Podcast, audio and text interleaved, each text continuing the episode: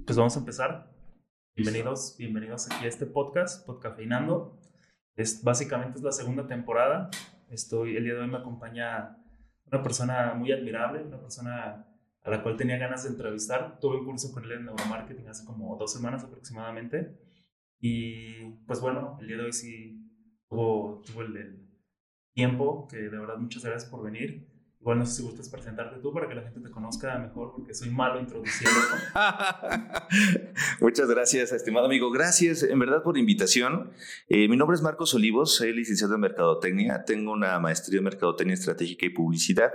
Tengo una, una certificación en coaching con programación neurolingüística y en este momento estoy en, en el camino de una certificación en programación neurolingüística eh, de manera internacional. Ya es una certificación internacional en PNL. Y, la realidad es que todo este bagaje de conocimientos me ha llevado a un solo punto, que es cómo saber vender de manera más eficiente, más eficaz, vender a través de un banner publicitario, a través de un comercial, a través de eh, de voz en voz, de una persona, de persona a persona, eh, a través de WhatsApp, a través de distintas plataformas digitales, a través de una página web. Y, y entonces se genera un camino de estrategias, se genera un camino de experiencias y el neuromarketing es eso. El neuromarketing viene pues desde las neurociencias, desde la parte biológica de cómo funciona nuestro cerebro y después de ahí cómo lo fueron aplicando al área de la mercadotecnia. Muy bien, bueno, como pueden ver, es, está extenso su currículum. Realmente por eso quería hablar contigo, porque, o sea, de verdad, el, como que el tema de conversación que tienes acerca de, pues, lo que es tu profesión, pues realmente se ve que lo dominas.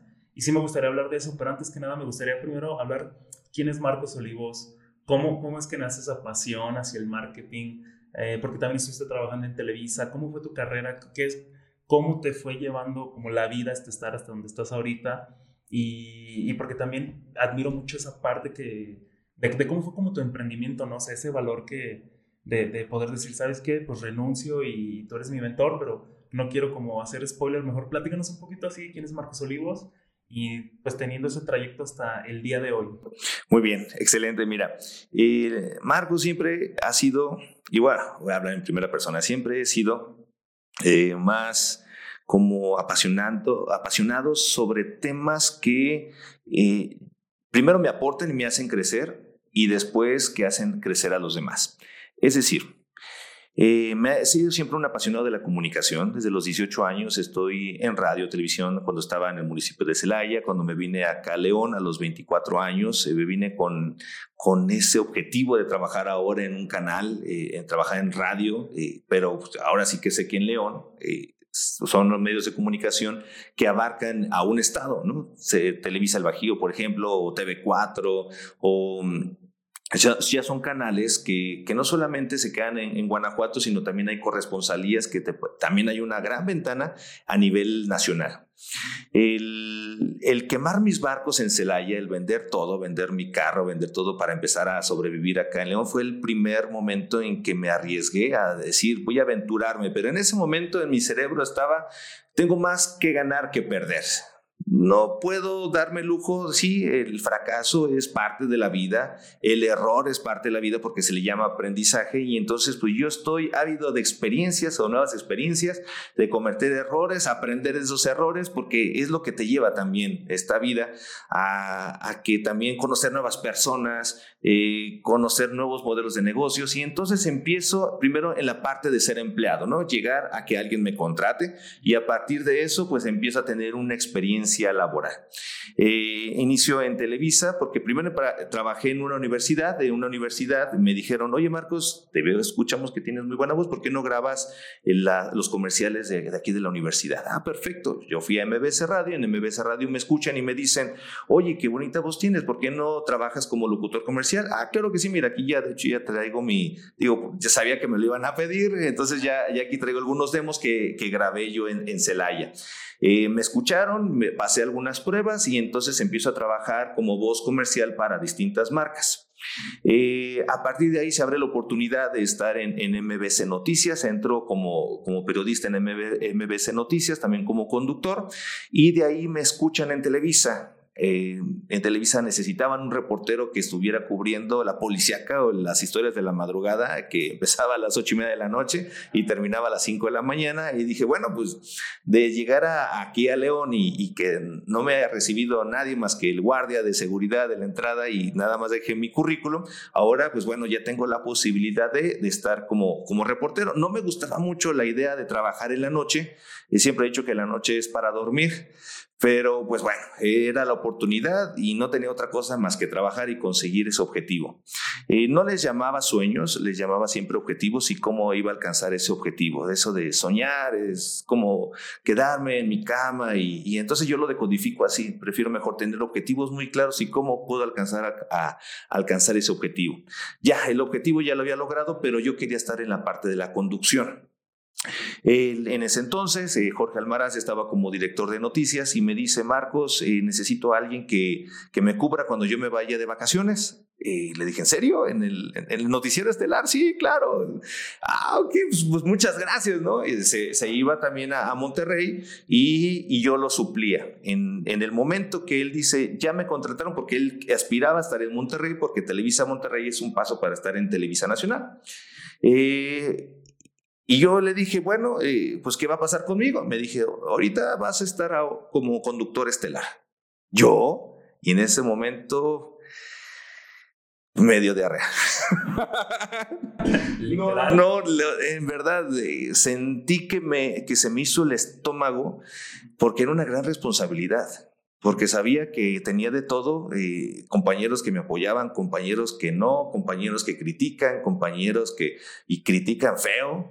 Y, y después dije, me vale, pues vamos a arriesgarnos y empiezo en la conducción. Después de seis años de adquirir eh, bastantes conocimientos, pero los conocimientos no solamente en la práctica, sino me Televisa lo que me dio la oportunidad fue capacitarme en conducción, en locución y entonces retomo todo eso, eso, esos conjunto de conocimientos para después yo dar algunos cursos y ahí empiezo esta etapa de dar cursos primero de conducción eh, y de oratoria. Pasaron seis años y en el, a lo largo de seis años, eh, cuando cumplí dos años en Televisa, inicio mi segunda carrera que es Mercadotecnia. Eh, empiezo con el mágico mundo del marketing y ahí eh, todo cambia completamente, porque ya empiezo a ver el modelo de negocios, cómo empiezo a aplicarlo con un negocio ya propio. Eh, empezaba a trabajar en Televisa desde las 5 de la mañana y terminabas a las 8 de la noche.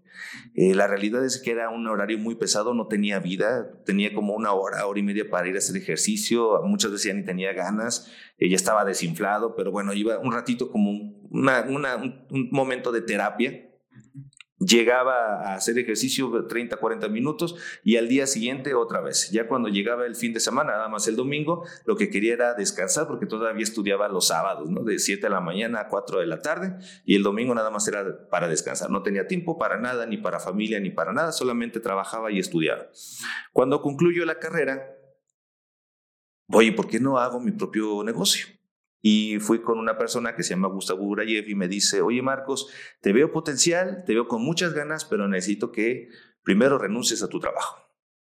Y en ese entonces renunciar a un trabajo, un empleo donde pues me daba esa proyección, por lo que había tanto soñado, lo que había... Primero empieza como el sueño, pero luego fue un objetivo, ya alcancé mi objetivo, ahora que sigue, y entonces me pregunté, ¿quiero seguir otros seis años en el mismo lugar y con la misma gente o hacer algo distinto? Y empecé a emprender. Le hablé con el director general y le dije, amigo mío, pues 15 eh, días para que consigas a otro, a otro conductor, porque bueno, ya le platiqué de mis planes y me felicitó, me dio un abrazo y me dijo, eso es de valientes. no cualquiera, no cualquiera, un emprendedor realmente es un valiente, es una persona que se arriesga porque muchos queremos ganar dinero, pero o mucho dinero, pero pocos son los que se, realmente se atreven a arriesgarse. Y, yo siempre he felicitado a las personas o a los jóvenes que quieren ser emprendedores, claro, quitando de toda esta, esta idea del imaginario colectivo, de que yo ya voy a empezar eh, más... Eh, más tarde y voy a trabajar cinco horas. No, claro que no, porque yo cuando terminé de mi, mi, contrato laboral con Televisa y emprendo, pues me levantaba a las 7 de la mañana y terminaba a las 7 de la noche. A ver, la pregunta es, si yo iba a empezar un trabajo para que a mí me diera la oportunidad de tener un tiempo más con mi familia, no siempre es así, ¿eh? No, no siempre. O sea, sabemos que hay que abrir la cortina antes que lleguen todos y cerrar la cortina hasta el último. Y, entonces cambia ahora sí mi percepción del emprendedurismo. Empiezo a ser mi, productora, empiezo a trabajar para varias empresas, para varias marcas, eh, para algunas dependencias de gobierno y, y me doy cuenta de algo muy importante, amigo. Me doy cuenta que, que el emprendedurismo no era como yo lo imaginaba, que principalmente por los tiempos. Segundo, que tiene que ver una alta tolerancia a la frustración. O sea, si yo era tolerante a la frustración desde que estaba en Televisa, pero eso no era nada a la tolerancia a la frustración cuando uno tiene su propio negocio. es muy diferente. Yo llegaba en verdad en las noches y decía, no me pagaron, tengo que cubrir tres sueldos, y, y, aparte otros tres sueldos directos y dos sueldos indirectos. Eh, no, mejor sí, me, prefiero mejor mi quincena segura. Al día siguiente me levantaba y decía, no, no, no, no sí se puede, sí se puede, eh, vamos a trabajar, vamos a presionar, porque lo primero que yo vi es la liquidez. Si no hay liquidez de tus clientes, no te dan las herramientas, no te dan las armas para continuar con tu negocio. Eso fue lo primero. Eh, trabajar con una empresa grande, si te da un poquito más de, trabajo, te da un poquito más en, la, en el tema de que puedes ganar mejor, pero te pagan después de un mes y medio, dos meses. Tienes que coger muy buenas eh, empresas que te den liquidez a 15 o 20 días. Si no, te mueres, ¿eh? o sea, se quiebra tu negocio. Después tenemos las empresas medianas y las empresas chicas que no te da lo que te da la, la, la empresa grande, pero sí te da la oportunidad de tener liquidez. Es decir, no te paga tanto, pero sí te paga más rápido. Sí, sí el flujo de dinero es más rápido. Más rápido, el flujo de dinero es más rápido. Y eso te permite eh, cubrir tus gastos corrientes, tus gastos operativos y sueldos. Y después viene la empresa grande, que esa es la que te permite a invertir, porque ojo, si tienes un negocio, es cuando tienes que tener muy buen trabajo de inversión y sobre todo de administración de tu dinero no te puedes gastar el dinero. O sea, no es de que te llegó un muy buen pedido de repente te llegan 40 o 50 mil pesos a tu cuenta y ya vamos a comprarnos o vamos a hacer una, una fiesta. No, no, no, no. Lo dejas para volver a invertir.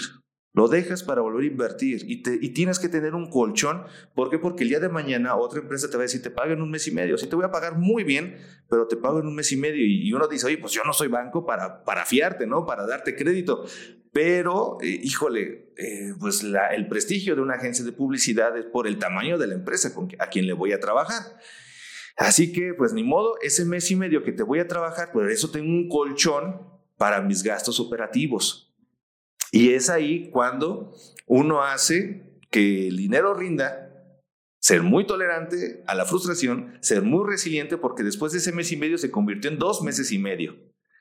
Y eso es bastante pesado, pero ya cuando llega ese dinero, se vuelve otra vez a invertir en más equipo. Dime, tengo, es que tengo, sí, es que tengo así como, muchas preguntas. Es como de, para empezar, ¿cómo encuentras tú como ese equilibrio? Por ejemplo, dices empresas chicas, medianas, grandes, pero uno cuando empieza no es como que llegas a una empresa grande y, ah, mira, acabo de, soy, soy tu mejor opción. Eh, bueno, esa parte de cómo convencerlos de venderte, pero ¿cómo encuentras ese equilibrio como para poder subsistir, a lo mejor entre empresas pequeñas, medianas y grandes. Esa parte, ¿cómo, cómo, cómo la lograste tú? Y esa parte, como esa madurez o esa inteligencia emocional, ¿cómo la ganaste? Eh, ¿Qué fue lo más difícil? ¿Fue difícil para ti para empezar como, como lograr tener esa, ese control emocional como para poder soportar todos esos como golpes que, que van surgiendo en el camino? Eh, sí hay, hay un control emocional, sí. Eh, llorar es muy bueno, en verdad. Si logran tener esa conexión emocional, el que fluya sus emociones, jamás tengan una emoción que esté ahí guardada y, que, la, y que la tengan contraída y, saquen todo eso, saquen sus emociones a través del ejercicio, griten, lloren. Llorar es muy bueno. ¿Por qué lo digo? El llorar genera eh, neuronalmente paz y tranquilidad, pero sobre todo eres es una persona que después de llorar es más fácil que te reconcilies antes de llorar. Y neuronalmente te relaja, por eso te da sueño. Y se toman mejores decisiones después de llorar. Si no lloras, entonces vas a tomar una decisión muy impulsiva. Los hombres nos han acostumbrado culturalmente a que eres hombrecito y no lloras porque eres hombrecito. Las mujeres lloran y pareces niña si lloras. Y no es así. La verdad es que es, una, es un tema biológicamente natural. Es un tema que si nos quitamos toda esta parte cultural, para el emprendedor, después de si no te salió algo, te sientes tan enojado, tan frustrado, llora, relájate, conéctate, abrázate, eh, deja pasar unas 24 horas y vas a ver que el mundo es completamente distinto. ¿eh? O sea, tal vez en ese momento el mundo se te cayó, pero después de eso respiras, te relajas y, ah, pues no es tan difícil. A ver, tengo otras opciones, tengo otros tres clientes y puedo aperturar esta nueva venta y después puedo, y entonces empiezas a ver un gran mundo de opciones no solamente era uno. Aquí pongo un paréntesis. Jamás pongamos todos los huevos, de la, todos los huevos a una sola canasta. Tengamos distintos negocios, distintas entradas. Por si una falla tienes otras dos, si otra falla tienes otra, si una falla tienes otra. Para eso existen los cursos, las capacitaciones, existen eh, los diplomados, existen las certificaciones. Existen muchas alternativas que te da otra opción para. Si yo decía, si yo nada más estoy con la producción audiovisual, también hago estrategias de marketing. Si hago estrategias de marketing, también hacemos e-commerce, ventas por Internet. Si no hacemos ventas por Internet, también elaboramos cursos. Si no elaboramos cursos, también hacemos eh, talleres de locución o talleres de mm, eh, cursos eh, orales o, de oratoria. Y entonces, si no hacemos, y entonces empezamos a abarcar mayor número de clientes. Pero eso se logra cuando la mente está relajada. Sí, o sea, eso es primero, tener la mente fría. Jamás tomar decisiones con una mente que está saturada de ideas, una mente caliente no funciona. Una mente así, tomamos decisiones muy impulsivas. Hay que relajar primero la mente, hay que relajar nuestro cerebro. Si tienes un perro, salte a correr con tu perro. Si tienes un hijo, ve y juega con tu hijo, eh, juega los carritos. Haz una actividad que te distraiga de todo eso para que relajes la mente. Haz meditación, relájate, medita, profundiza en ti, eh, haz una introspección en ti. Ya cuando tengas la mente relajada, ahora sí. Eso a mí me ayudó mucho. En momentos donde el cliente me decía, eh, tu pago sale en 15 días ¿Y ahora qué hago? Porque yo ya gasté, yo ya invertí. Entonces hacía todo lo que acabo de mencionar. No, no pasa nada, Marcos. A ver, vamos a analizar. Mira, tenemos estas otras dos clientes y entonces veamos una gama de opciones y no nada más veamos un solo punto, sino otros 10 que también nos puedan favorecer. Llegaba ese pago y volvíamos otra vez a trabajar.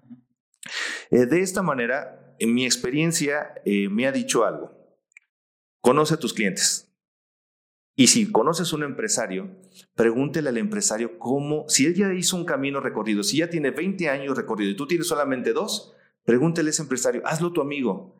Y no porque te, te está comprando, por los consejos que te puede dar. Y son personas que están ávidos de darte todo el conocimiento. O sea, si les preguntas, se emocionan y te responden y te dicen. Yo estaba platicando con el, el, empresario, eh, empresarios restauranteros. Eh, uno de ellos fue el de Brasil 2000 que me ayudó mucho. Oye, ¿cómo hiciste? ¿Cómo lo trabajaste? O sea, tienes 20 años en esta empresa que ya es ahorita una tradición en, en León.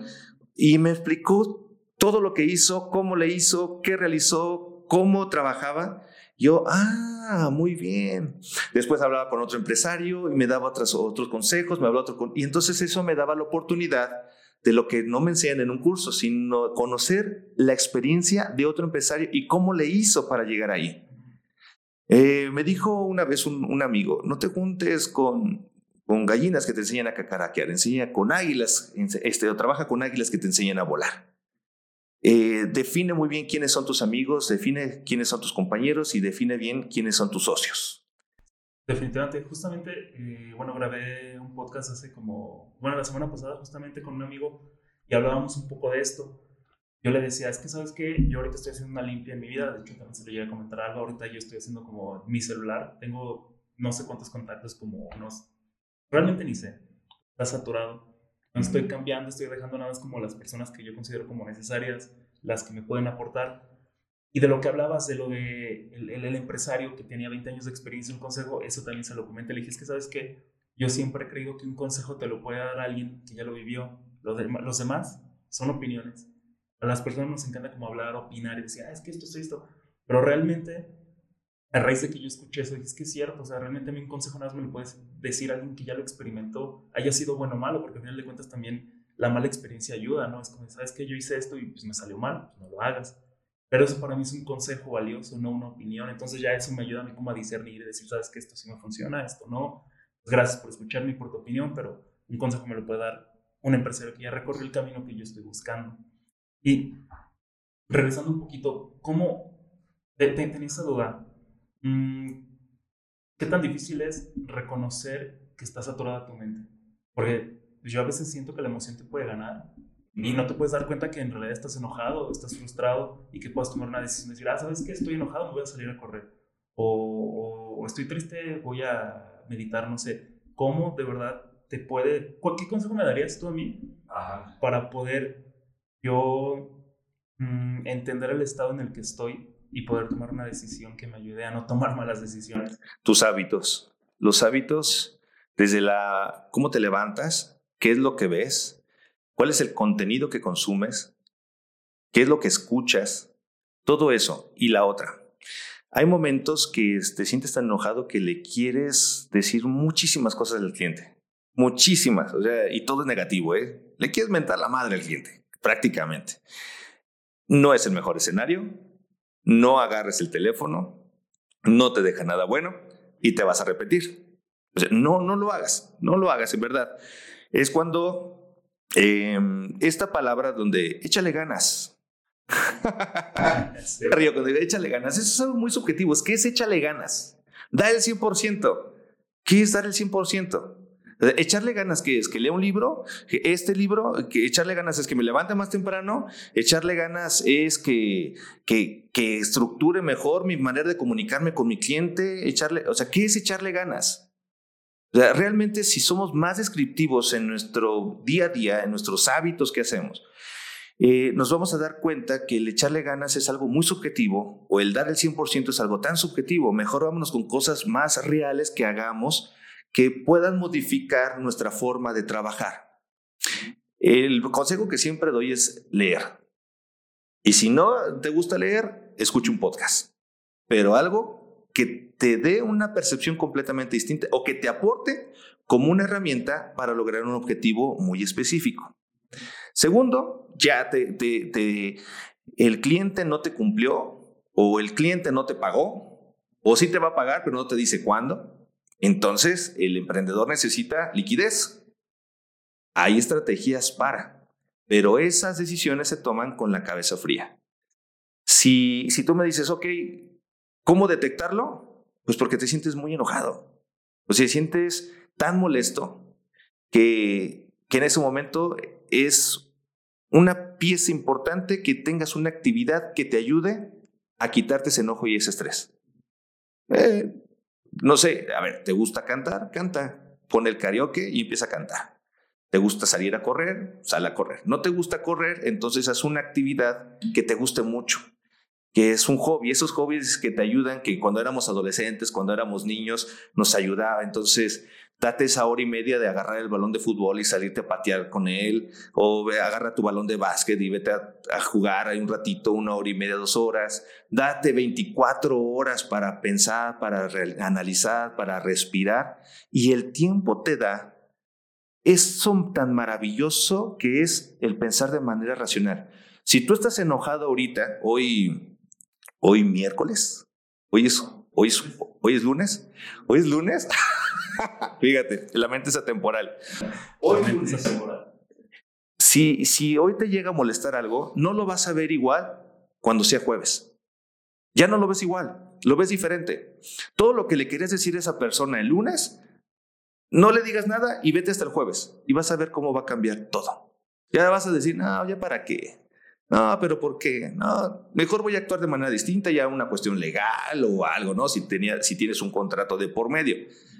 Y de repente te puede llegar el sábado y te dice, aquí está tu pago, ya salió. ¿No? Quedaste bien con el cliente, recuerda que hay algo que se llama publicity, la recomendación de boca en boca. Si ese cliente quedas mal, luego después no te van a recomendar, porque hay otros clientes, a mí me ha pasado, que toman referencias de las personas que ya les trabajaste. Y si la referencia es negativa, puede ser que el día de mañana tengas una, un bache ahí. O sea, puede, puede ser que alguien no te recomiende y ese cliente que te iba a ayudar a ganar mejor, ya no lo va a hacer y no va a trabajar contigo por esa mala referencia. Las mejores decisiones se toman con la cabeza fría, en paz y en calma y en un estado sereno. En ese estado de serenidad se toman las mejores decisiones. ¿Y qué pasa si no tienes como el, tiempo que tengas que tomar una decisión así, que algo te agarró súper en curva, no sé, y, y es como decidir ahora y que de verdad no tienes como la cabeza fría? Y ahí, ahí, ¿Tú cómo lo manejas o cómo, cómo haces? Tenemos una hora 40 minutos. Mira, ¿cuánto tiempo le involucramos a ver el Facebook? Ah, o sea, una, una, vez una persona me dijo, ah, es que no tengo tiempo de ir a hacer ejercicio. Y estaba en su celular. Ah, ok. Una cosa es que no tengas el tiempo y otra cosa es que no tengas el hábito. Esas son dos cosas muy distintas. Lo mismo, el mismo tiempo que estás viendo tu Facebook, viendo un video y otro video y otro video y otro video y otro video y hasta que te duele, te das cuenta porque ya te duele el cuello, ya te, duele la mano, ya estás adormecido de tanto que estás viendo video tras video tras video. Es más, eh, mentalmente te llega a embotar de ver tanto video. Pasó una hora y media. Esa misma hora y media la pudiste haber hecho para hacer ejercicio. ¿Qué te, qué, ¿Cuál te genera una, mejor, eh, un mejor camino? Pues ver un celular una hora y media o hacer ejercicio una hora y media. Entonces, ¿qué genera el hacer ejercicio? Aunque se escuche cliché, pero es cierto. Em, y lo que sea, no es nada hacer un gimnasio, salte a correr, salte a caminar, vete y pate un balón, eh, sube y baja las escaleras, te generan endorfinas. Las endorfinas eh, son neurotransmisores que generan esa hormona que te provocan felicidad, te provocan como que te sientes a gusto, te sientes tranquilo. Y después de, eso, después de eso, un bañito caliente, Después se toma si es un tecito o un café, te relajas y las endorfinas empiezan a actuar en tu cuerpo y te sientes relajado. Sí hay tiempo, lo que no tenemos son hábitos. Los hábitos, nosotros de hecho somos la consecuencia de nuestros hábitos. Vemos nuestro cuerpo, es la consecuencia de nuestros hábitos, a través de la alimentación, a través de hacer 30 minutos de ejercicio, pero la alimentación es básica, ¿qué estoy comiendo? Eh, ¿Por qué pienso lo que, por qué pienso como pienso? ¿Por qué creo lo que creo? Bueno, ¿qué contenido estás, estás consumiendo?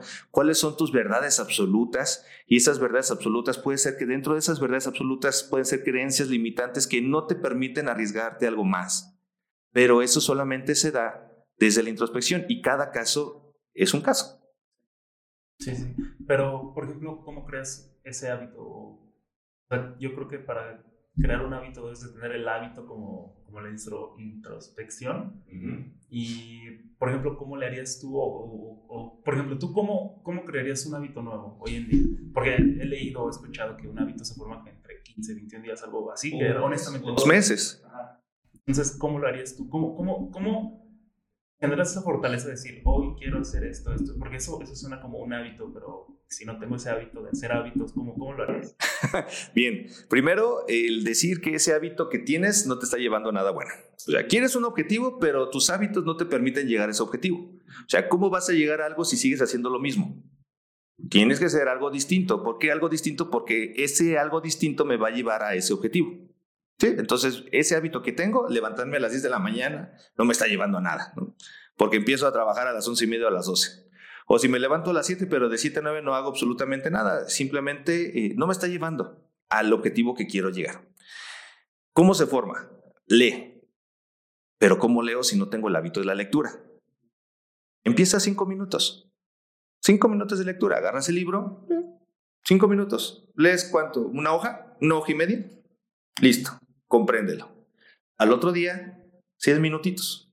Vuelve otra vez, otras dos hojas. Compréndelas. No nada más lo leas, sino compréndelos, lo analizas, lo adoptas. Mm, me interesa, está padre. Después, otros siete minutos. Mm, lo hago todas las mañanas, me levanto a las ocho y siete minutos. Y ya de siete, ocho en adelante ya empiezo a hacer mis actividades. Después, al día siguiente, diez minutos. Después, al día siguiente, trece minutos. Después al día siguiente, 14 minutos. Con esto no estoy diciendo, lee un libro dos horas porque no tienes el hábito, pero sí es más real que lo leas 5 minutos. Gradualmente va avanzando tu lectura, tu tiempo de lectura de, de 6 minutos que así iniciaste, ya lees 20 minutos. 20 minutos, ya no te distrajiste con nada y leíste. Después, 30 minutos. Pasaron dos meses, ya te terminaste el libro. No terminas porque lo terminas. Dos meses para terminar un libro, tal vez de 250 páginas. Lo, lo, viste, lo analizaste, después empiezas a platicar con, del libro con otra persona también más o menos que le gusta algo similar, lo empiezas a platicar, lo empiezas a analizar eh, y entonces te genera un cambio, algo te genera, algo, o sea, por muy significante que sea, pero algo te generó distinto. Y luego, ¿qué pasa? Como ya tienes el hábito, agarras otro libro y vuelves otra vez a repetir lo mismo. Pero como ya lees una hora completa o 30 minutos, todos los días, 30 minutos, y ese libro te lo vas a leer en un mes. Si ese libro es de 200 hojas y te lees 5 hojas al día o 10 hojas al día, entre un mes o 20 días terminas de leer el libro y te genera un cambio diferente. Eso es para el hábito de la lectura. Cuando pasa un año, ¿cuántos libros crees que lea esa persona? Unos 12, uno por menos. Mm, siete o ocho libros. Seis, siete, ocho libros. Se va a ver completamente diferente en un año. Ah, hubo un crecimiento, hubo algo, pero se le llama crecimiento. Después esa misma persona se tomó una certificación, un curso en línea, porque no tiene tiempo para llegar a la... ¿Qué es lo que nos dio la pandemia? Que podemos estudiar en cualquier universidad del mundo, en cualquier universidad. Incluso hay programas, hay plataformas como Creana, que, con una suscripción de 149 pesos, 240 pesos, podemos descargar varios cursos y tienen cursos de marketing, cursos de todo lo que tú quieras. Y entonces estás leyendo o estás escuchando un curso 20 minutos o 30 minutos diarios. Y ahí estás, alimentando, alimentando, alimentando, consumiendo este tipo de contenidos. Y después tus actividades diarias o tu trabajo. Con eso se va forzando o se va trabajando en un hábito. No tengo el hábito del ejercicio, no me gusta. Ok, ¿qué te gusta hacer? Algo, algún deporte te gusta hacer. Empieza a hacer seis minutos, igual que la lectura. Seis minutos, salte a caminar. Después al día segundo, al, día siguiente, ocho minutos, salte a caminar. Después de esa caminada, corre diez minutos. Después al día siguiente, corre doce minutos. Y el día siguiente, corre trece minutos. Y se va formando el hábito. ¿Qué es lo importante? Empezar. Ahí está el secreto. Empezar. Y, y después darle continuidad, ser constante. La constancia nos ayuda a adquirir ese nuevo hábito que nos va a llevar al objetivo que queremos. Te lo digo porque sí empecé. Sí, pero, por ejemplo, o sea, tú como, como alguien que, que, está en medio del marketing, de la publicidad, que, que sabe de todo eso, y no se diga neuromarketing, de cómo, cómo, cómo nos venden, me gustaría tocar el tema de, por ejemplo, los videos cortos de TikTok, los reels de Instagram. Porque por una razón te quedas picado ahí, yéndote, yéndote. ¿Tendrías como algún hack como para de verdad dejar eso de un lado y poder invertir el tiempo en eso, en empezar con 5 minutos, luego 6, luego 7, luego 8, de tal manera que lo dejas de lado? Porque a mí me ha pasado, generalmente más que nada cuando vas al baño, que abres un video y de la nada ya viste como 15, 20 y se te va el tiempo y dices, ¿qué pasó? ¿Por qué? ¿Por qué? Entonces, eso, eso a mí se me hace muy interesante porque administrar el, el tiempo y todo, yo, yo creo que si fuera como antes y no existieran estas redes sociales, pues yo creo que sería más fácil decir, ah, pues, me voy a salir a caminar, me voy a salir a hacer esto, esto y esto. Pero de alguna manera nos podrías dar un hack como para de verdad dejar eso de un lado porque es, es, difícil, Fuerza de voluntad, es mucha fuerza de voluntad. El... Y no hay otra actividad de tu vida. No, me fascina, yo me siento pleno. Entonces, dentro de ese contexto, ese escenario, ellos se sienten plenos. Pero tal vez, y, es más dicen, yo está ganando dinero aquí, eh, yo compito y entonces eh, hay varios concursos y competencias. Bueno, pero si no te está llevando a nada, si tu objetivo es otro, lo primero es darte cuenta que lo que estás haciendo no te va a llevar a ningún lugar. Eso duele. ¿eh? Los cambios duelen. Los cambios de creencias duelen. Los cambios de hábito duelen. Imagínate que tú nunca has ido al gimnasio y empieza tu primera semana del gimnasio no te vas a poder mover en tres días. En verdad, te duelen los músculos porque el cuerpo apenas se está acondicionando, a las mancuernas, a, al, ejercicio de pierna. Te sientes como, como, como si fuera, digo, como, como si tuvieras dos, dos, dos piernas que no te ayudan para nada porque las sientes temblorosas y te duele desde el chamorro hasta la entrepierna. Así son los cambios. Los cambios duelen así los primeros cinco, los primeros diez días o los primeros veinte días. Te duele el cuerpo, te duele tu mente. Em, un cambio de creencias es de valientes, ¿eh? Porque es darte cuenta que lo que estuviste creyendo por muchos años de tu vida no era verdad. Era algo erróneo y duele. Realmente el que nos hayan dicho algo, nos hayan programado algo nuestros padres, y eso era completamente o no real o era falso porque es una creencia limitante. Y darte cuenta de eso duele. Un cambio de creencias duele y todos los cambios duelen. Y si no estamos conscientes de eso, vamos a seguir en nuestro mismo, en nuestra misma zona de confort, en ese mismo lugar. Y lo único que pasa en nuestras vidas es el tiempo. Eso es lo más peligroso, que lo único que pasa en nuestras vidas sea el tiempo. Estamos en el mismo lugar y con la misma de gente. Y no es, y no es una crítica, simplemente es algo que analizamos si una persona quiere, quiere llegar o tiene una meta muy clara, em, no llega.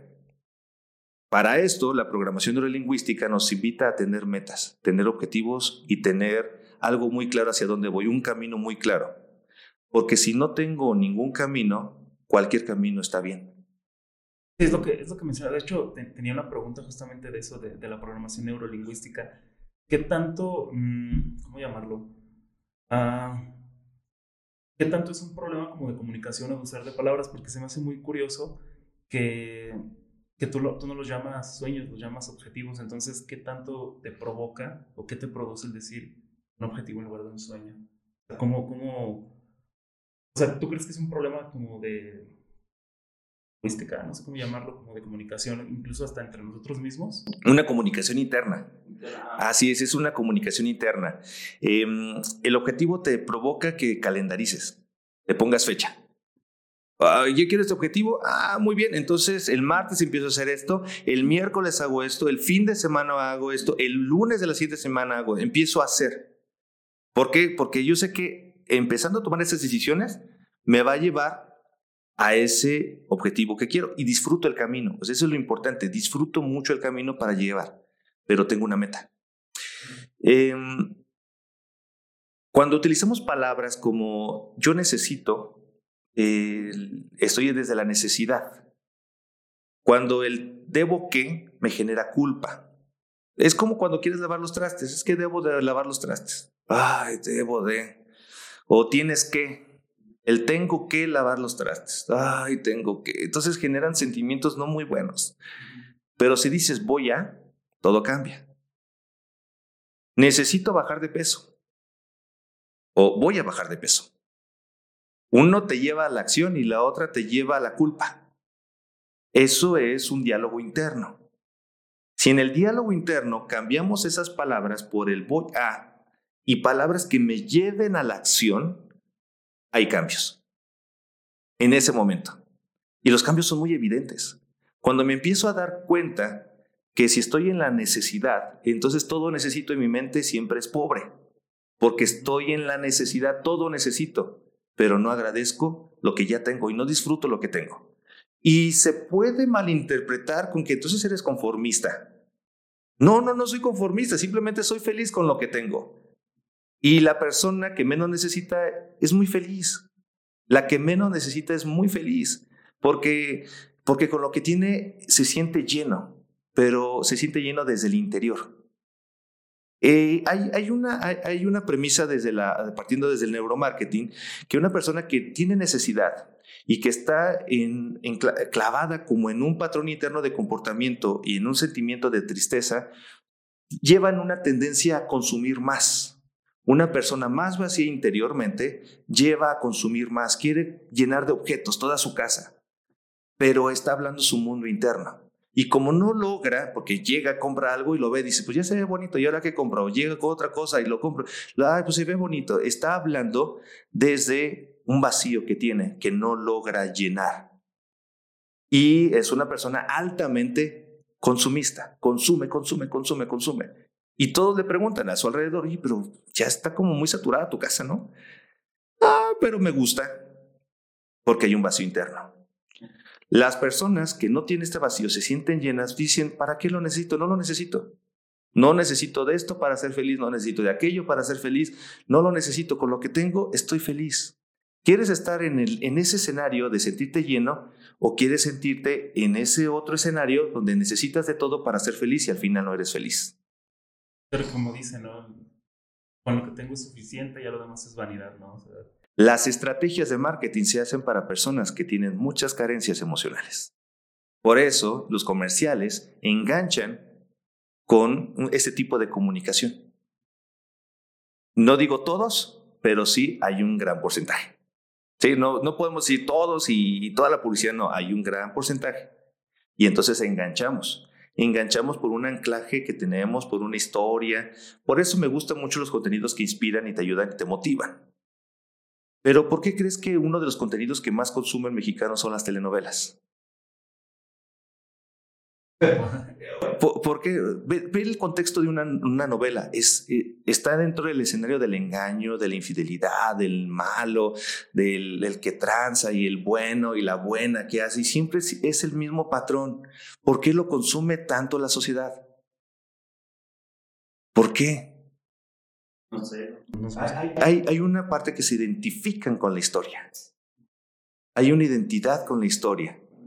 ¿Crees que de cierta forma, al sentir esa identidad, nos gustaría saber cómo, cómo encontrar una solución? O sea, es como, ¿sabes que yo me identifico, quiero ver en la novela a lo mejor cómo sucede para ver si yo lo puedo resolver así o simplemente para ver si es muy similar o... Los comerciales hacen para que las personas se identifiquen con el comercial. Los comerciales que cuentan, o sea, los buenos comerciales que utilizan bien la neuro, el neuromarketing es porque tienen, eh, han hecho una investigación que han aprendido cómo se mueve, cómo piensa, de qué manera piensa, eh, estudiando perfectamente a ese cliente potencial. Después, una vez que lo estudian, ahora sí, hacen toda la magia, hacen todo el contenido para que esa persona se sienta identificada con el contenido. Al momento de que se siente identificada, genera algo que se llama engagement, un lazo emocional con ese contenido. Lo que hacen las televisoras es eso todos los días. Tienen tan bien estudiado a ese cliente que les va a consumir el contenido que generan historias que saben que los van a enganchar y saben que los van a atrapar. Eso se le llama influir en la sociedad. Pero ¿de qué, de qué manera influyen? O sea, ¿De qué manera? Negativo, positivamente, depende mucho de la marca. Estábamos hablando de una marca como, siempre lo he dicho, que es, que es Coca-Cola, que es un producto muy nocivo. Hay muchas marcas nocivas para la salud y jamás venden ese producto nocivo. Venden familia, venden amigos, venden de todo menos el producto. Sí, por eso Coca-Cola siempre sus comerciales son muy de reuniones en familia, Navidad, familia, sí, sí, sí. Eh, o, por ejemplo, veamos otra marca que se llama Herbalife. Ellos no venden más el producto, venden, venden membresías. Y entonces te hacen ver que aquí en, este negocio, como vendas, entonces te vas a hacer rico, ¿no? Y entonces generan sus clubes de, nutrición y todo, y, y, y, sus productos ya curan el cáncer, y, y, en verdad, hasta que llega una vez la Cofepris y, y empieza a retirar, menos ellos, pero otros productos que se les llaman los productos milagro, que este producto te va a bajar de peso, y entonces generan la aspiración yo aspiro a bajar de peso, pero yo sé que tengo que hacer ejercicio y el tengo que otra vez. Tengo que hacer ejercicio y tengo que alimentarme bien. No, prefiero mejor tomar este producto milagro para que sin comiendo lo que como y sin hacer ejercicio voy a bajar de peso y voy a tener un cuerpazo como la persona que me están poniendo en el comercial. Eso es de manera influir de manera negativa, porque está, ese producto te va a hacer más daño metabólicamente hablando y la marca no le interesa, lo que la marca le interesa es el dinero. Hay que tener ética en la forma de vender y hay que tener mucha ética en la publicidad. No vender algo que realmente sabes que va a dañar a una parte de la sociedad. Y, me parece muy peligroso que, que las personas, en vez de ver la marca nociva o un producto nocivo, que se lo toman y se lo dan a sus hijos a tomar, de vender o... Y, y, bueno, pues, simplemente porque recibieron todos esos estímulos visuales, kinestésicos, y entonces se creen que tomando la coca van a tener momentos de familia y el espíritu navideño. Si me explico, hay que tener mucha ética. Y las grandes marcas no les importa porque lo que les importa, digo, ahorita tenemos a una en el centro histórico y en el arco de la calzada un pino muy grande que dice Coca-Cola.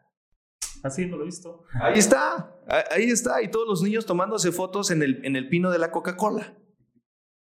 Un producto nocivo para la salud está influenciando que su marca está íntimamente ligado con la Navidad, con la familia y con los mejores momentos. O sea, el mensaje como tal a lo mejor no es tan malo el, hecho de estar en familia y todo, pero su producto sí es muy nocivo, ¿no? Entonces ahí es, es una marca que no está haciendo las cosas como éticamente.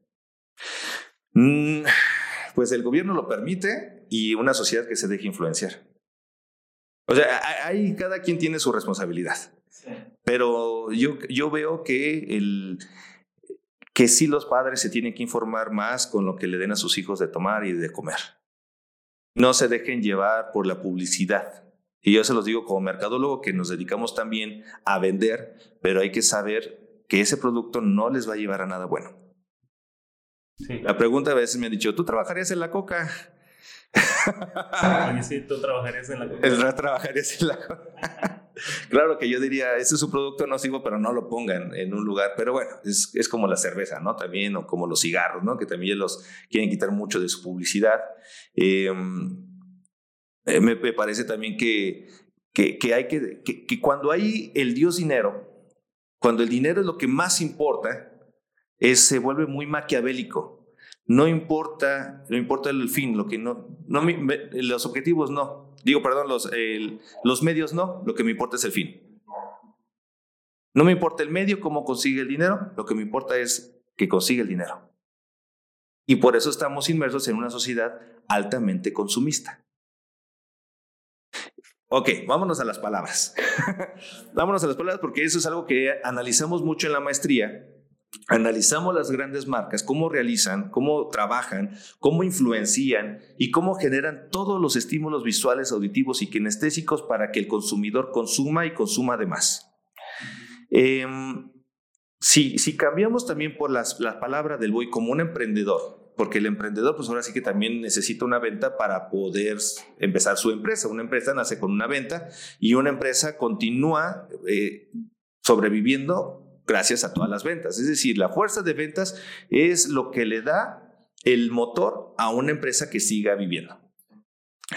Si nosotros vemos que las palabras forman parte de nuestro mundo interno, un emprendedor, entre más palabras de aceptación, entre más palabras de acción y sobre todo que tenga una inteligencia emocional, dijera Daniel Coleman, la inteligencia emocional es lo que les va a lograr y les va a permitir tener, primero, objetivos muy claros y que alcancen sus objetivos. Ya alcanzando ese objetivo, se planean y hay otros objetivos que alcanzar. Pero sí se tiene que tener una inteligencia emocional para poder lograrlos. Si no, en el camino nos quedamos. Pero, mm, por ejemplo, uno como emprendedor, ¿cómo, cómo aprende esto? es meramente con base a la experiencia, a, prueba y error. O, por ejemplo, mm, me ha tocado, he conocido personas, a lo mejor, las voy a llamar como un poco más adultas, que a lo mejor no creen tanto en el marketing. Mm, yo como emprendedor, también como emprendedor, sé la importancia del marketing, pero ¿cómo, cómo puedes convencer a alguien de que... Es más, ¿cómo mides el marketing o qué garantía tienes tú a la, hora de invertir en marketing en tu empresa? Nada te da garantía, ¿eh? Nada. Si un mercadólogo te llega y te dice, tienes garantía al 100%, falso. Te quiere vender algo que no te va a cumplir. No hay nada de garantía en esta vida. No hay 100% en nuestra vida. Nada, ni, ni siquiera nuestra vida. ¿eh? nada nos garantiza que el día de mañana vamos a seguir viviendo. Si yo te digo, tienes un 100% de garantía de que esto va a resultar, tampoco. Tienes probabilidades. Eso sí, tienes una mayor probabilidad porque tienes estrategias muy claras, porque sabes cómo se mueve tu público meta, pero una probabilidad mayor, 95, 96, 97%, Definamos la estrategia, si quieres una estrategia para vender o quieres una estrategia de branding. La estrategia de branding es un posicionamiento de marca. Pero el branding también suma mucho a la manera de cómo vas a vender después tu producto, pero solamente son probabilidades y eso va en función al tipo de estrategia que tú vas a iniciar. Si quieres una campaña de lanzamiento de un nuevo producto, si quieres una campaña para mantener el producto, si quieres una campaña para incrementar las ventas, depende mucho también la estrategia y el tipo de campaña que vas a hacer. Tengo una pregunta, hablando un poquito de publicidad, me, surge esta duda, o más bien me gustaría escuchar tu opinión como mercadólogo. ¿Qué tan cierto es que no existe la mala publicidad? ¿No existe la palabra publicidad? No, que, que, no, que no existe la mala publicidad. Ah, no existe la mala publicidad, ok. No existe la mala publicidad. Me parece que no. he hecho también marketing político, campañas políticas, he visto cómo hoy que personas que nos gobiernan eh, hicieron cosas a propósito para que se dieran a conocer a nivel nacional. Tal vez las cosas más burras que pudiera saber, uno se pregunta, ¿cómo hizo eso? ¿Cómo dijo eso? ¿Por qué dijo lo que dijo? Y todos en redes sociales empezaron a hacerlo viral de manera muy negativa, muy negativa. Al final ganó. No hay publicidad mala. Mira, hay un pasaje de este de un boxeador que se llama, uno de los más grandes, es este... Mohamed Ali. Mohamed Ali. Mohamed Ali, en sus primeras entrevistas decía que él era el mejor y el más guapo. Caía extremadamente arrogante Mohamed Ali, muy arrogante. Y, y entonces, cuando él ya se convierte en el mejor boxeador, otro reportero le pregunta y le dice, oye, ¿por qué decías eso? O sea, ¿por qué caías mal? ¿Por qué estas declaraciones? Y, él dijo, es que la realidad fue una agencia de imagen que me dijo que dijera eso, porque lo que querían era llenar un lugar, querían llenar una pelea. Las personas iban a verme ganar, otros iban a verme perder, pero al final me iban a ver. Eso era lo que... Y yo lo que quería era dinero. Yo estaba iniciando, lo que quería era dinero, entonces me dejé llevar. Y me decían que fuera arrogante, fuera pedante, fuera odioso, fuera engreído, fuera alzado. Y al final ganaba en la pelea, porque yo también era bueno. Pero todo ese mensaje de comunicación lograba que llenaba cada una de mis peleas. Lo que quería era eso. Entonces, hay estrategias que vas, ver a la persona en el fútbol, lo vemos, ¿no? Claramente con el América, lo vas a ver ganar o lo vas a ver perder, lo odias o lo amas, no hay medios chiles, pero lo van a ver y se llena. Personajes también lo vas a ver, lo vas a ver ganar, pero lo, se llena. Son estrategias de imagen. Lo que vemos eh, hoy en día, las personas que están em, y tienen muchas views, y hay una agencia detrás de eso. Hay una agencia de publicidad que les está manejando su imagen y su comunicación y saben qué momento generan polémica, saben en qué momento eh, van a generar una reacción y lo hacen a propósito para volverlo viral. Y se posiciona. Lo vemos en el mundo político, lo vemos en el mundo de los influencers, en los coaching, en el mundo de los espectáculos, por ejemplo cuando de repente una, un artista ya se, se, apagó y de repente sale con algo polémico, que una de sus esposas que salió, cosas que realmente a nadie le interesa, su vida personal y privada, pero hay un sector de la, de la sociedad que sí les importa los chismes. Les importa demasiado el chisme de que si estuvo con alguien, que si ya no, que si ya la dejó, que ya se divorció. Y por eso una de las revistas de mayor circulación es TV y Notas, TV y Novelas. TV y Novelas no lo leen, lo ven. Sí, por eso sus, sus, portadas son como muy visuales, ¿no? Así que en grande, que el divorcio de tal este, artista con tal artista es súper en grande y como con muchos colores, ¿no? Como, como, como dices, a lo mejor lejos como de que vendan leer, venden más como, el chisme, como lo visual, ¿no? Bueno, Porque estudian a la sociedad, ¿por qué venden tanto ellos? ¿Por qué venden tanto las novelas? Porque hay un gran sector de la sociedad que consume muy bien esos contenidos porque generan qué? Una relación genera una identidad con ese contenido. Imagínate el contenido que están consumiendo, puros chismes, puros problemas. ¿Qué te nutre? ¿Te construye? No, no te construye nada. ¿Te entretiene? Sí, sí te entretiene. ¿Te da de qué hablar? Sí te da de qué, ay, sí, pobrecito, mira, ya la dejó. O ya tiene hijos en otro matrimonio. y, y entonces son cosas que en verdad me aportan en algo, me construyen, me edifican, me suman. No, no me suman en nada pero hay un sector de la población que sí lo consume y les gusta. No es para criticar, es para analizar, es para comprender el por qué estas grandes revistas, esos medios de comunicación y las grandes marcas tienen tan bien estudiada la sociedad que les dan lo que quieran. Lo mismo que pasa con el gobierno. Sí, nos encanta estar hablando de, cualquier cosa. El circo, o sea, dale, dale, dale, dale al pueblo del circo, pan y circo. Y entonces ves una bola de diputados peleándose y senadores y, y eso genera más. En vez de estar observando que estamos inmersos en una inflación del 7.5%, que eso sí es algo importante, decir, oye, ¿qué está sucediendo? Y tenemos una moneda devaluada lo peor que le puede ocurrir a un país es estar en una inflación y una, y una moneda devaluada. 7.5%, es decir, si antes gastabas 800 pesos en una despensa, por la misma despensa ahora ya gastas 1.250 pesos. Estamos gastando más, es el aumento generalizado de los precios. Y no puede ser que a una persona le esté interesando más si ganó o perdió su equipo, o si alguien ya le fue infiel a su artista favorito. O sea, imagínate en qué escenario estamos. ¿Y qué estamos consumiendo? Pero eso, ¿eso qué se debe? O sea, en general, en general, ¿qué podría ser? ¿Podremos culpar? No quiero culpar, o no quiero usar esa palabra, pero es lo que se me ocurre. Hacer responsable. Hacer responsable. ¿A quién podemos ser responsable? ¿Como a un gobierno, una sociedad, a todas estas grandes empresas que de cierta forma tienen mucho que ver en cómo nos desenvolvemos? ¿O realmente nosotros mismos? Eh, híjole, yo creo que cada quien tiene su responsabilidad. Sí, una gran influencia son los medios de comunicación. Los medios de comunicación y las redes sociales. Es una gran influencia que penetra en el consumidor, en las personas, en las familias. Segundo, las personas que se dejan influenciar, que no investigan y no leen. Por eso las llamadas fake news. Alguien lanza una fake news, todos se lo crean y todos se enardecen y no era cierto. Y, y ese es otro problema las personas, no todas las personas, algunas personas se lo creen. no sé si es la mayoría o la minoría, pero sí es una gran, un gran porcentaje de la población que se lo cree y son fáciles de influir. Se influencian rápidamente. Ah, ¿por qué? Porque lo vi en el Face.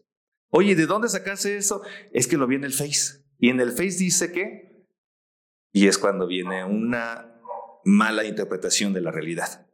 Oye, y hablando un poquito de eso, para ti podría ser una fuente como confiable, porque pues dices, no, lo vi en el Face, pues tu fuente es como de, no, ya desde ahí es como de nada, ni, ni, siquiera me hables, no, no, no te voy a creer. Pero, por ejemplo, alguien que hace videos, ¿se te podría ser una fuente confiable? ¿O meramente libros, audiolibros o medios oficiales? Fíjate que mm, es una buena pregunta dependiendo también qué tipo de corriente tenga la persona que lo está hablando, ¿no? Si es una persona que es muy de izquierda o es derecha o depende mucho su interpretación que tenga de la realidad. Por eso es importante ver así lo que me dijo esa persona y a ver qué dice otro autor, qué dice otra corriente. Eh, no irnos nada más con lo que dice esa persona, es más cuestionar lo que nos dice esa persona. A mí me encanta que cada uno que doy un curso que me cuestionen y me digan. Y eso está padrísimo, porque si no, estamos hablando que la persona que me está escuchando va a decir lo mismo que yo dije, pero tú puedes tener un criterio diferente. Ese es el punto medular, que cada uno deba de tener su criterio a través de su, de su análisis, de su forma de cómo, por qué estoy interpretando esto, por qué estoy analizándolo viendo otros autores, y entonces enriquezco mi conocimiento y tengo un criterio. Estamos inmersos en una sociedad, en un sector de la sociedad que son influenciables. Por eso vienen los influenciadores. Yo a la vez me pregunto, bueno, ¿qué influencia, no? ¿Y qué contenido, qué, contenidos están dando? Porque llego y ¿qué eres influencer?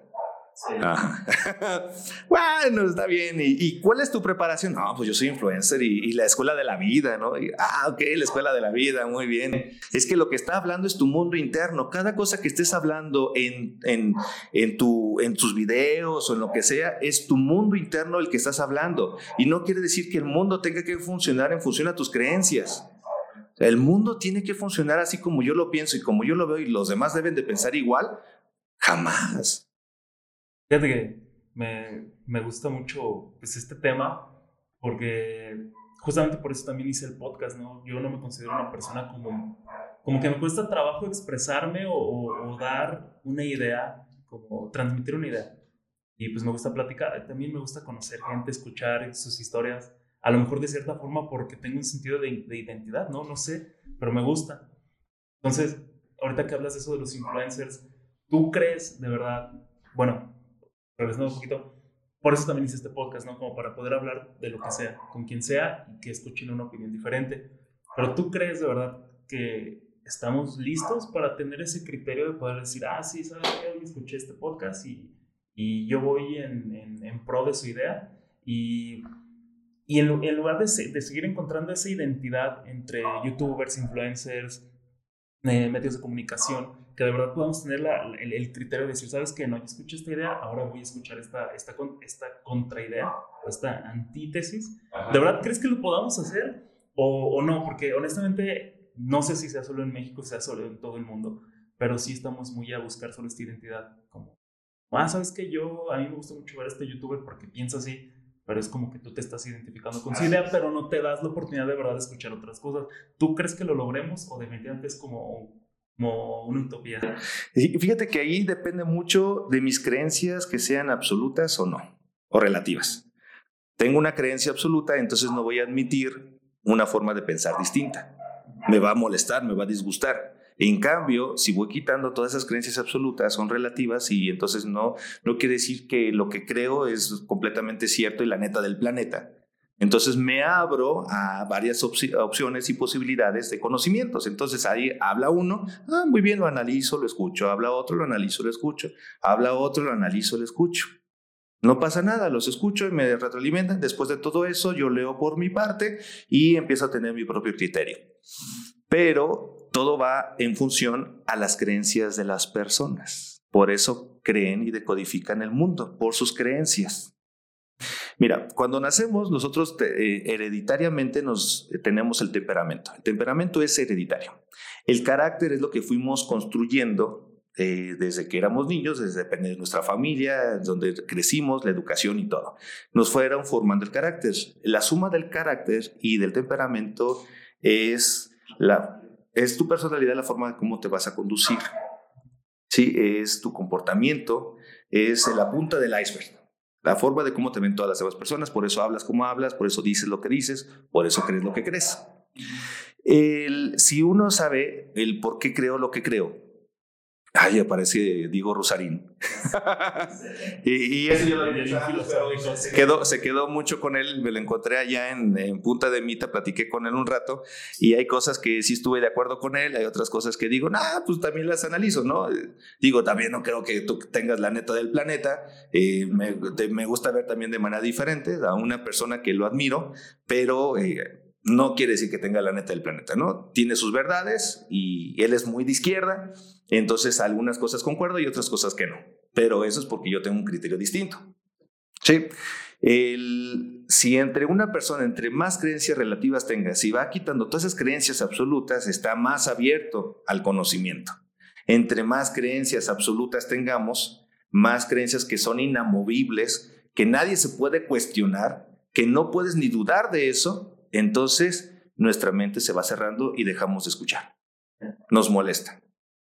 Eh, velo desde el, desde el escenario religioso, velo desde el escenario político, velo desde cualquier escenario, entre más creencias absolutas tenga esa persona, muy difícil, muy difícil. Es más, piensa que así como él cree, deben de creer los demás. Sí, sí me he topado con muchas personas así y a veces hasta me desespero y es como ay, ni siquiera voy a hablar contigo porque no... Te quieren convencer, ¿no? Sí, sí, sí, como, de, como yo tengo la, la, verdad absoluta, tienes que creerme a mí porque yo soy el que está bien y todos los demás están mal y es como de, ¿lo has preguntado alguna vez de verdad si estás equivocado? Y, y esto me lleva a la siguiente pregunta. Mm, ¿De qué manera, existe algo como, como en cuestión comunicativa, de qué manera podrías ablandar a esa persona que está cerrada a escuchar una opinión diferente. Hay como una palabra mágica, como por favor y gracias. Mira, en la PNL hay algo que se llama rapport. Rapport es generar una sintonía con la persona que está enfrente. Primero, yo ya hice un cuestionamiento de mis creencias, ya vi, ya por eso veo el mundo como lo veo, por eso es que me expreso como me expreso. Y entonces veo desde mi, mi, mi, mundo interno. Ahora la escucho a la otra persona y me pongo en sus zapatos. Pero no solamente eso, eh, sino ser empático es que también me ponga en su piel. Vea realmente cómo ve el mundo, cómo lo ve y desde su contexto cultural, social y económico. Me empieza a hablar y entonces me empiezo a poner en sus zapatos, ser empático con él o con ella. Y luego hay una tercera posición que es la parte neutral, cómo me vería a mí y a la otra persona. Teniendo esos tres contextos, puedo tener lo mismo, pero mi mente se amplía. Y entonces eso me permite no a justificarlo, a entenderlo, a comprenderlo.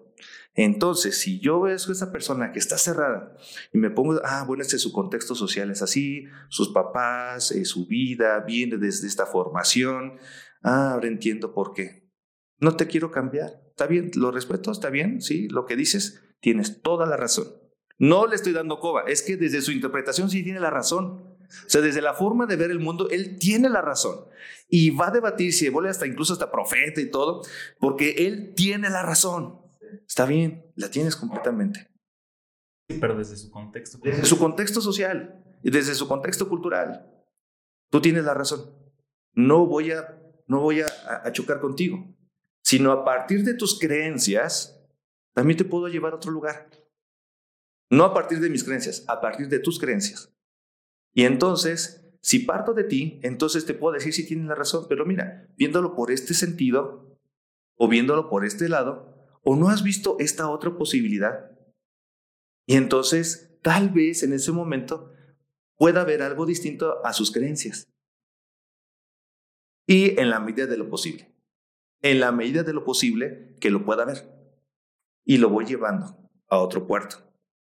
Pero no me enfrento, no, no choco, sino simplemente me dejo fluir como el agua. Fluyo, fluyo, escucho, veo y analizo.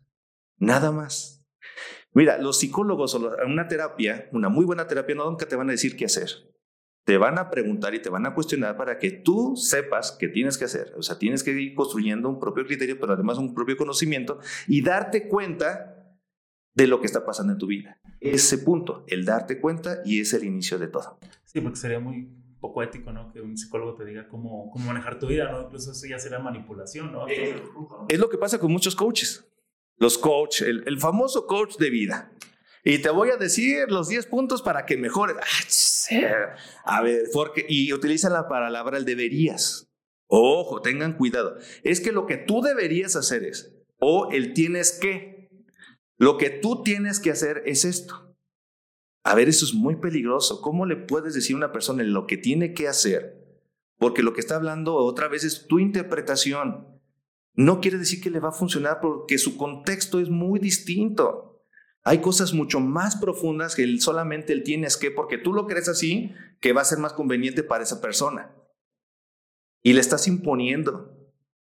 Es muy peligroso eso. son cosas mucho más profundas. Además, no te, la, no te la vuelves como si fueras un terapeuta. Necesitas primero una preparación de una carrera de psicología de cuatro años, más tal vez una especialidad. O sea, si tienes que tener una formación, no tu curso de coaching que te dieron de 12 horas un fin de semana.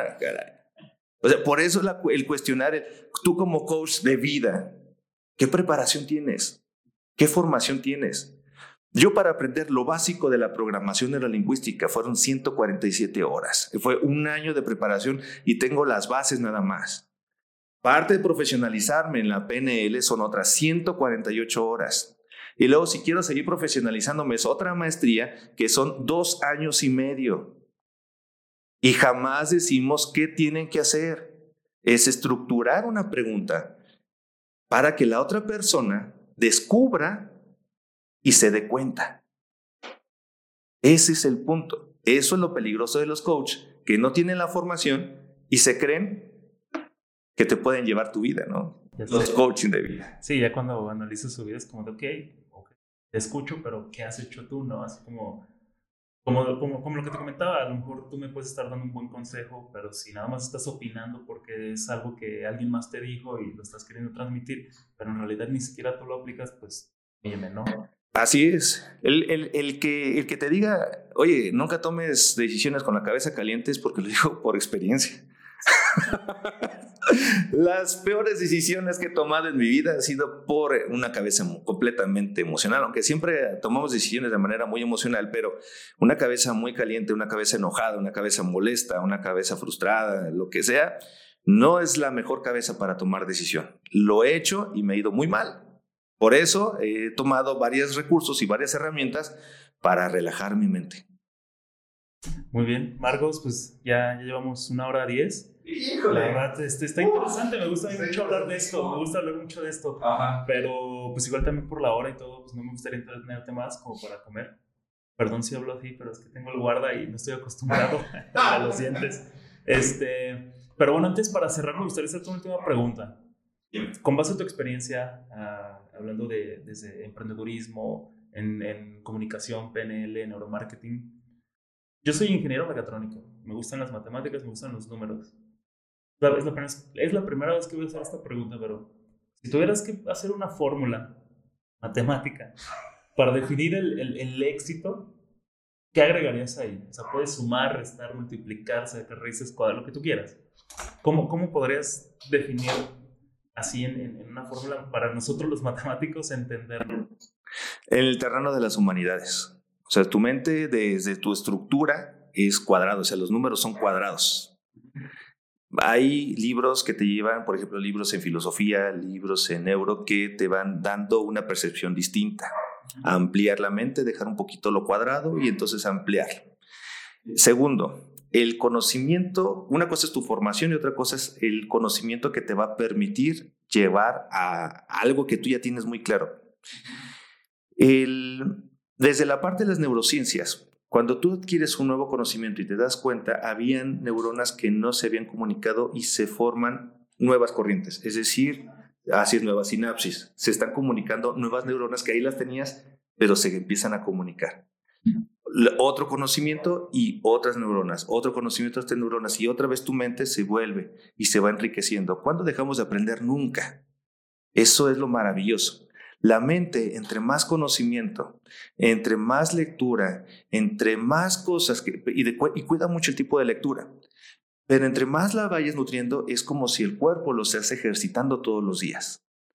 El cerebro se aturde con el vino, con el alcohol, con el cigarro, con las desveladas, con los excesos, en verdad ve una persona que tiene una, adicción al alcohol o a algún otro tipo y, ve cómo habla. No, eh, le cuesta mucho trabajo estructurar una idea.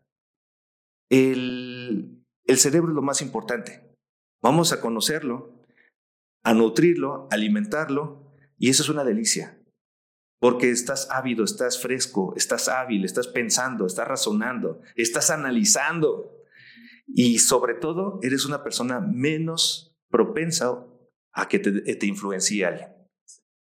Si no tienes un criterio y sabes realmente hacia dónde quieres ir. Muy bien, entonces la voy a resumir un poco a ver si, la, la, comprendí. Sería ampliar tu mente a través de lecturas, más buenos hábitos, y eso sería como igual a, a, a éxito, que lo podríamos definir como ser menos influenciable cuidando tu mente. ¿Es correcto? Exacto. Nosotros somos las consecuencias de nuestros hábitos. ¿Quieres algo diferente? Cambia tus hábitos. Muy bien. Bueno, pues ya lo escucharon, Marcos. Muchas gracias por venir. Eh, ¿Algo que le quieres decir así? Una despedida, tus datos, por si alguien te quiere mandar un mensajillo, algo. Ahí estoy. Es, eh, mi teléfono es 477, si lo puedo dar. O solamente mis redes sociales. Eh, mis redes sociales me encuentran como Marcos Olivos Álvarez en Facebook, en Twitter, en Instagram o MKT Marcos Olivos también. El, mi teléfono 477-274-4032.